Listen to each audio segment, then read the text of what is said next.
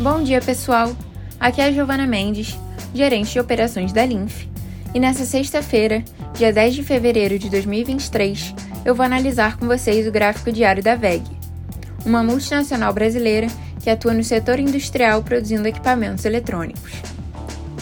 Após a nossa última análise, realizada no dia 9 de janeiro, o gráfico da empresa permaneceu oscilando lateralmente entre a resistência dos R$ 41,34 e o suporte em R$ 35,40, porém agora com volatilidade menor, tendo em vista o estreitamento das bandas de Bollinger.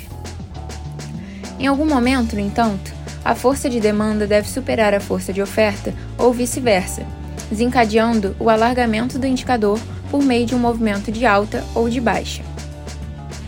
Com relação ao ABV, esse apresenta uma inclinação negativa, caracterizando uma pequena divergência a favor da desvalorização das ações da VEG. Ainda assim, é necessário aguardar uma movimentação mais significativa no gráfico, como o rompimento de suporte ou resistência e o alargamento das bandas para traçar o próximo alvo do ativo.